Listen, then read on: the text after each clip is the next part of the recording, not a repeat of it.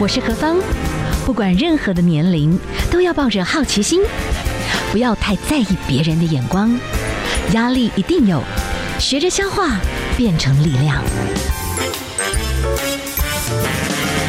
幸福有方，提供给您幸福的配方，成为一个更好的自己。I will be better, renewed day by day. 今天呢，在我们节目当中啊，我们要来谈这个主题啊。我想报税季节，哎，这个部分来好好聊一聊。但这本书籍除了谈到税，当然是有节税嘛，这样这但节税又有特别 focus 一点，遗产跟赠与。哇，我们的很多朋友们，这个真的要好好注意，因为最近真的听到很多新闻，我真的是还蛮感慨万千。我们都很爱孩子，东方人，但是有一个夫妻哈，就最后拿了一个神主牌位住在那个。超商 哇天哪！因为孩子把房子给卖了，这样子是这是为什么也爱那心？很多父母到底要不要提前先用孩子的名义去买那个房子呢？哎，这个我们就是干脆来请。达人哈，我们我们聊一聊这本书籍叫做《遗产与赠与的节税细节》哈，哎，财产要怎么赠？拿了钱，小孩子可以不落跑。我觉得现在父母亲一定要老者安心，少者不争，还可以省万万税哦。那我们就来请胡硕云会计师来跟我们聊一聊。哇，这个能够节税节成大家。兄弟和睦，这是很有智慧，请您来跟我们聊聊这本书的重点，好了，好吗？好好，谢谢我们何方主持人跟各位听众，大家啊，大家好哈，我是胡硕云会计师啊。那刚刚提到这个这个呃，什么7-11那个住到真的深入这边住，其实这是哦，我们在帮客户做资产传承规划的时候，有有几个重点一定要注意，其中其中一个最重要就是晚年幸福。是是是，我们常说久病床前无孝子，哦，这是真的，好。不要很多事情就已经生前就把财产都过给小孩之后，自己没有一点控制权，没有留老本在自己身上，好，最后常常就会造成刚才讲这儿女不孝啊，是是弃养啊，然后这种雪梨的案例看到很多，就不胜唏嘘。是好，我们我们的这个是会计师，我们先更正一下，我们的会计师，我们来请教一下啊，很多父母真的就是疼小孩，那也是怕说啊，这个如果没有处理好很重大的财产哈，这某种在合合合。合宜的传承哈，没有处理好，那个税差很多。是啊，所以先讲房子这么大项的东西，先来请教一下好了哦。好，到底是我就直接用孩子的名义啊来就登记了，就直接就给了。可是这万一他乱处理，心里又很彷徨。那还是要怎么处理？我买了。再最后再做赠与，你觉得什么样比较 OK？OK，、okay, 好，通常现在哈，大家会想要用不动产的赠与是来做这个传承的其中一个方式。最主要原因就是房子它的课税方式在国税局眼中，它是用公告限制嘛，嗯，啊，那个比市价都大概都差快一半，好，有些地段刚盖好的还差到四倍五倍都有，哇，哦，所以它有很大的节税效果，嗯。那所以说，不动产的赠与这件事情是一直很多我们对东方人最喜欢的方式哦。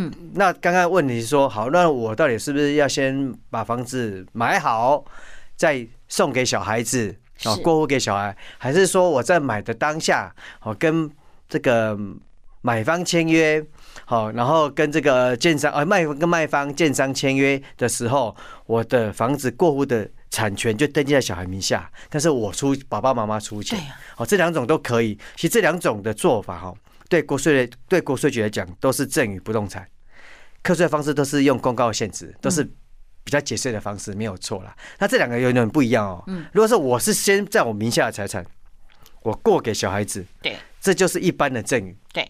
好啊，如果你没有申报，就抓到直接可能要罚一倍。好，那如果是你刚才讲的。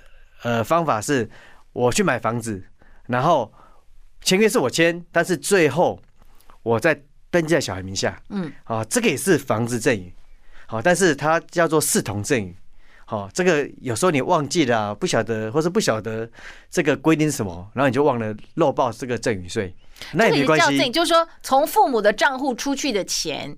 但是挂孩子的名字，对对对，那嘛是赠与的，这叫视同赠与。OK，哦啊，这个赠与里面这个的做法有一个好处是，万一国税局抓到之后，他会开单给你，是，你就十天内去缴，缴了就没事。是，啊，你不缴，他才会叫你罚一倍。嗯哼，好，所以他还有一个缓冲期啦。哈，那这两种方式都是一样哦。那通常还会有一种做法是，大家会想要再加个房贷。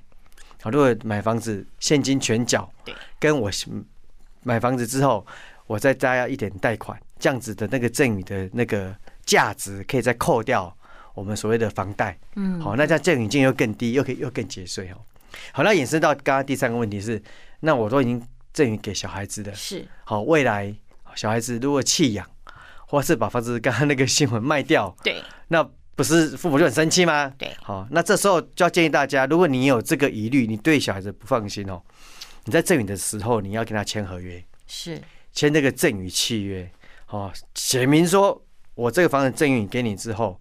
你也许在多久之内，你不可以随意处分。嗯，好，那你要处分的话，要经过我的同意，甚至还可以加说，好，等我老的时候，我退休的时候，你要照顾我，每个月给我多少零用金？住安养院的话，你要付这个长照安养院的费用。是，好，然后你要常来看我，定期来看，而且你要本人看，不能叫费用来看。哦，类似这样子的状况，哇，现在可以写成这么直白了，那就是合约嘛。是是是，就是我们一般法律上叫做负有负担的赠与啊。嗯，你要负担一些责任，我的赠与才叫做生效，不然的话我可以反悔。哇，所以刚刚案例这一招对不错，一般就是我这里就赠与的，然后你就跟他吵也没用，因为财产已经在他名下了，对，他就有自由处分嘛。对，因为。你你唯一能吵就是要去跟法官讲，嗯，说没有啊，当时我讲说你别在欧北北啊，但是他就是卖了，你拿没辙，你没有证据嘛，好，那你要有证据就是什么，白纸黑字写下合约，好，让法官知道当时对方也同意哦，哦，你要照顾我啊，或者是说卖掉之前要经过我同意啊，好，你也同意了嘛，是，那这样子法官他就会跟他讲说，那你不行卖，或是卖了之后你要。把钱还过来，还我还我，好，那也是一种不错的补偿。OK，好，我们就哎，亲兄弟明算账。现在讲起来，现在变成说亲亲父子也要算清楚。其实，在欧美他们就是这样，他欧美他们习惯哦，是法治社会，是大家做什么事情依照法律。好，即使是亲兄弟明算账，嗯，即使有血缘关系，我们还是讲清楚说明白。这是我们东方人哦，亚洲人可能就比较没有这个观念，就是觉得我说了算了。像之前是前阵新闻讲那个什么张荣发遗嘱啊，台中王永庆都一样，他们其实有有个状况就是他生前哦，话最也跟当，他的权力很大，对，他讲什么别人都一定要，所有基本上都会 follow 他的做法，所以他以为哈，我写遗嘱或是我说的以后的财产怎么分配，遗产怎么分，大家应该会听我，但是到最后。每个人都自私的啦，嗯，好，等到有一天权力已经没了的时候，每个人都会想要自己的饼是最大的，好，那这样这时候就会有问题。所以通常建议客户哈，你在做财产分配跟规划的时候，你要要不要去考验人性？你要重视制度，啊，透过设计来去处理我们财产的分配，而不是说啊不会啦，我跟他做乖啦，哦，不可能会忘记啦。是 没有，其实不是这样。安内修哦，真的有时候你越不弄清楚，大家的那种分裂反而长长久久。没错。所以哈，我们今天介绍这本《遗产与赠与的节税细节》哈，好，我们的我们请到的是我们很厉害的会计师，所以哈，我们的吴顺云会计师可以请教一下您的建议，就是说现在真的算有资产的一些朋友，他真的希望能够在遗产跟赠与这个部分的话，除了律师哈，他要提前做规划，他要加入会计师。你刚刚讲到设计，你有特别讲到这种设计规划，这两师可能在这几个关键，其实要加入，比较能够在制度当中大家顺顺畅畅。对，通常我们这两种职业的哈会合作了。是。那呃，对于一个其实也不一定要多高资产啊，他有些想法的时候，他跟钱有关的，嗯。跟税金有关的，跟节税有关的，其实一般是找会计师。是，那跟他说啊，你开始有纠纷了，要诉讼了，或是要预防的时候，啊，就要可能要找律师。所以我们说搭配，因为律师对于税可能他不是很了解。好，那会计师其实我们这一行有时候办多了这个遗产跟赠与跟争产的纠纷，所以其实我们对于民法相关这些继承篇啊、婚姻啊，好都会也有些了解。是，好，那所以说我们就会一起合作，嗯，去帮客户做一些设计啊。OK，OK，okay, okay, 好，我们等一下休息一下哈，待会儿呢再从一些您书籍里面的一些案例，我们来谈一谈，哎，针对遗产跟赠与的节税细节。哦，我现在这个税这件事情，怎么样合法的让这个万万税变成少少税？哈？我们继续努力哈，我们先休息一下，待会儿回来。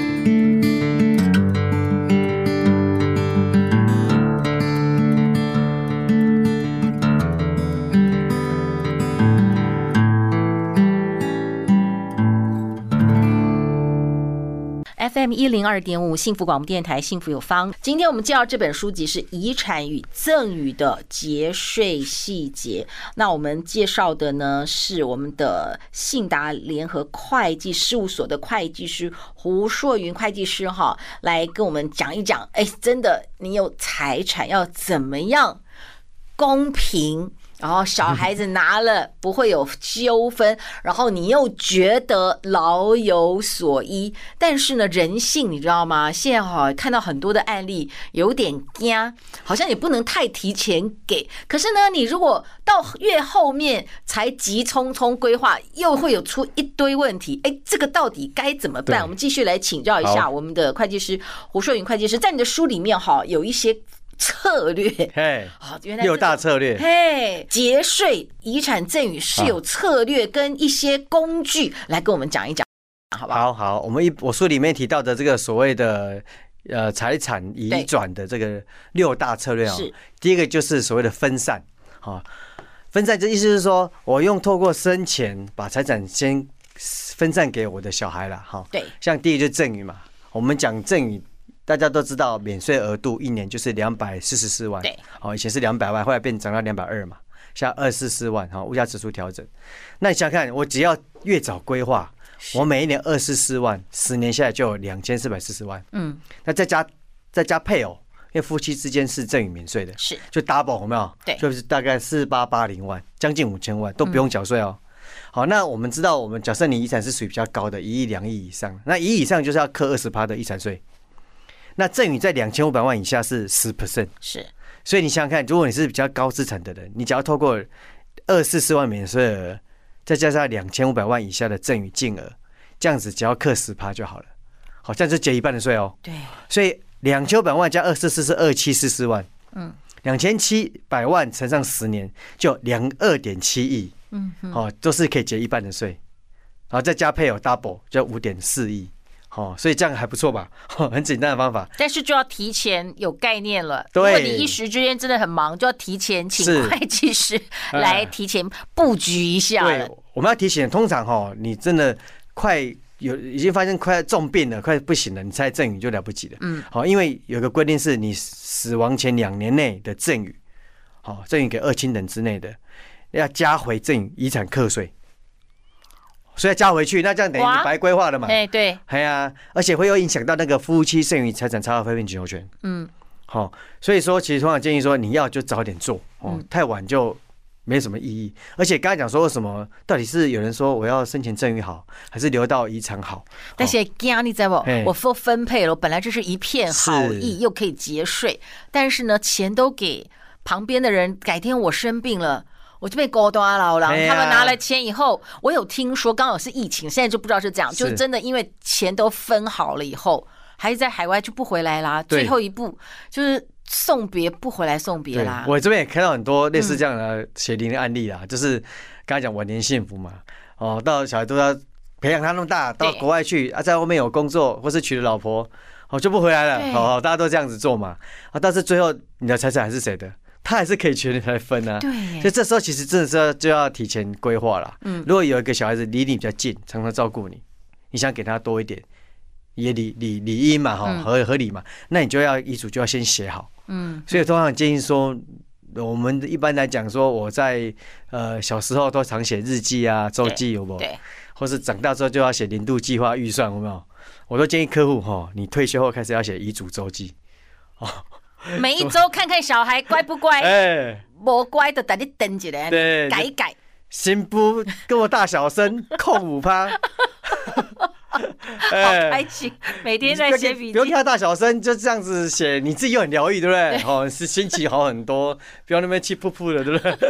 哎呀，这是一个很好的方法。好，那这是遗嘱嘛？那另外一个方式就是，我们可以透过申请先给，但是我给了之后又要控制权，保障自己晚年幸福。对，你可以怎么做呢？嗯，你可以给，但是给的是经过设计的给，因为一般来讲，我直接给现金，嗯，给直接给不动产，直接给股权。就是他，就是他的啦。对啊，那这样你就没辙，对不对？对。所以刚刚除了一个，刚刚讲你要写赠与契约。对。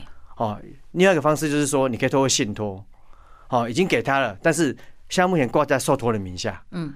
好，另外一个方式就是所谓的保险。对。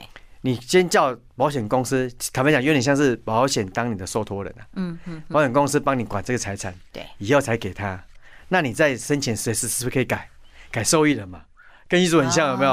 扣个扣五趴，扣十趴，随便你改嘛，对不对？是是，这个是也是类似工具。好，那股权也是一样啊。嗯，股权你先给他了，啊，你就无法去管了嘛。对，你可以架一个控股公司。嗯嗯。好，然后把你控股公司股权慢慢给他。但是我们常常在帮客户设计那个闭锁性公司。嗯。在章程里特别提到说，虽然股权慢慢给你了，但是我还保留一些特别的特别股。嗯。让自己在投票权是你的好几倍。所以选董监事、公司的经营权的时候还在我身上，好，这是可以经过设计的方式，都是在政府的法规之下的财会各方面的规划都有这些的预先设计的是啊，是啊。那像不动产，有人说，那我我我如果申请先过给小孩子，跟我以后留给呃当做那个遗产，对，好，大家忘了一件事情，因为现在公告限值每年调涨，嗯，你。政府的用意就是想要跟市价很接近，对，所以说如果今天我们买股票、买基金，不就是为了复利效果吗？那其实你不动产或是任何的财产，你如果不先前规划，一直放着，每年坦白讲也是在复利啊，你的税金也在复利啊，所以税金是每年都涨五趴哦，哦，所以所以到底要事前规划还是之后规划，你就很两难，你会发现，对对，所以其实有时候要平衡一点，嗯，你可以部分留遗产，OK。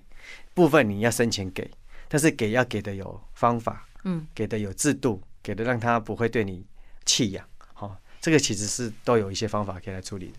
所以，而且这个真的可能就是请达人了，这个时候就请，这时候所以人到一个阶段，呃，中晚年之后，医生、会计师。是 啊，这些朋友要多交一点。出生找医师，哎，给他告来告去找律师。小时候读书找老师，有钱要找会计师。哇，哎，好，我们等下稍微再讲一下。您刚刚其实我们只是讲了其中一个，就是我们的财产传承的一些好办法。其实就控股公司的节税哦。你觉得这个是我们有？其实说真的，啊有就是家大业大，可能就那种控股公司。可是有些家庭，他可能说真的财产有，但是没到这么大，可是没弄好哦。那个兄弟姐妹也是气喷生气气，然后也是就是决裂了。那除了控股之外，还有一些什么样子的一种方式？你觉得对也值得好建议？刚刚第一个是那个那个分散嘛，对。第二个就是移转嘛，对。那移转就是把你原本应税的财产。变成免税财产，对对对，像保险就是最简单的方法哈，嗯，因为指定受益人的人寿保险金额，它是不用记录遗产来课税的，嗯嗯，好，所以你只要合法适当的保险，原则上它都可能不用课到我们我们的遗产税，好，所以其实你可以设计一个简单的保险制度去处理它，哈，这是保险。另外的话，我们很多很多的中南部的朋友哈，都是那种农地很多，那农地其实也是蛮节税的，好，那农地的话。你只要做农用，去种进产，种种种菜，种植物，好，请农夫来弄。那基本上只要政府核发农地使用证明，它基本上那一块都完全不用课税。哦，农地也是很常用，因为很多中南部都是一大堆农地啊，那他就放在那边也不去种，不去执行它，嗯，好，不去务农，或是不去不去，或是拿去什么养地去盖停车场什么，那个那个有时候都要去评估一下，嗯，好，如果它的公告现值金额很大，就很适合。去做农地使用哈，另外还有就是弄基金会啦，哦，有些可以用这个财团法人方式，嗯。好让做公益的概念，好，所以你看很多人为什么会喜欢哦设立这种财团法人公益基金会，原因就是因为它除了生前可以种所税跟一一那一定是些所得税都可以赠与节税，然后走掉的时候又可以遗嘱，或是我们继承人可以说哦，把部分财产放到基金会去，这些都不用课税。好，那你只要掌握基金会里面的董监事，原则上也就是掌握我们这个所有的财产嘛。像那个台硕四宝，嗯，原则就是掌握在这个长庚医疗财团法人的名下嘛。是，是，所以你掌握他的董监事，其实就是掌握整个家族的财产的意思啊。啊，这是成团法人。是是是。那另外还有就是刚才讲这个控股公司。啊，或者是学习我们这个欧美很常用的这个 family family office 家族办公室，是，好像洛克菲勒家族他们就是这样，传承了六代七代了。嗯，好，他们怎么做的？他们就是把家族财产用专业化去管理它。嗯，好，他就是用一个制度，你就把它当成想成是一家公司好的啦。对，好，那你是有公司章程。对，所以他们就有所谓的家族宪法、家族宪章嘛。嗯，然后你就会有那个公司会有股东大会跟董事会嘛。那家族也是可以有啊，家族委员会嘛，大家一起来讨论家族的财产要怎么分，嗯，要怎么理财，好，那现在大家怎么分啊？然后怎么培养他们的教育，好，以及这个最后这个企业体，大家谁要接班，这可以经过很多方式来处理它的哈。好，所以这个其实制度可以学类似公司永续经营方式。你说美式，然后洛克菲勒家族他们是用这种方式，哎，运作了好几代。我们台湾的法律这种概念也是可以 run 的吗？对，台湾其实比较可惜是台湾没有家族办公室这样的相关法令，但是我们可以学习它的精神啊。嗯，好，但是台湾有公司法，是是，哦，所以可以其实可以利用这个概念，啊，加一点信托啦。是是。那但是台湾对信托比较不友善的原因，是因为台湾的信托是只要委托人跟受益人不相同，就要缴赠与税啊。所以大家就觉得很讨厌啊！哈，我做信托，我就还没还没拿到财产，就要缴税了。哇，他就是有这个缺点。然后台湾人很不喜欢说，吼，财产他不在我名下，是在别人名下，哎、嗯，不在自己小孩名下，在这个奇奇怪怪的人名下。而且就是说这个信托。当已经这个给予的这个名分不同的时候，中间政府就已经先拦截，那个钱就一部分就先进国家的口袋，就你要先缴赠与税了。他只要只要算法有这个压缩效果，就是说他的算法不会是假设我一千万放进我的信托里，是是是，他不会用一千万直接算那个赠与税，嗯，他是要用那个利率折折现回来，所以有折现就会比较小。所以会数字稍微小一点。是我们以后有机会的话，我们再请我们的会计师啊，我们的胡硕云会计师来跟我们针对一些 story 啊，你觉得怎么弄？好，他们怎么做？为什么这样做比较不会有争议？为什么当时这样做有争议？好，我们从这个部分来谈起，好不好？非常谢谢我们的会计师，谢谢。好，谢谢大家。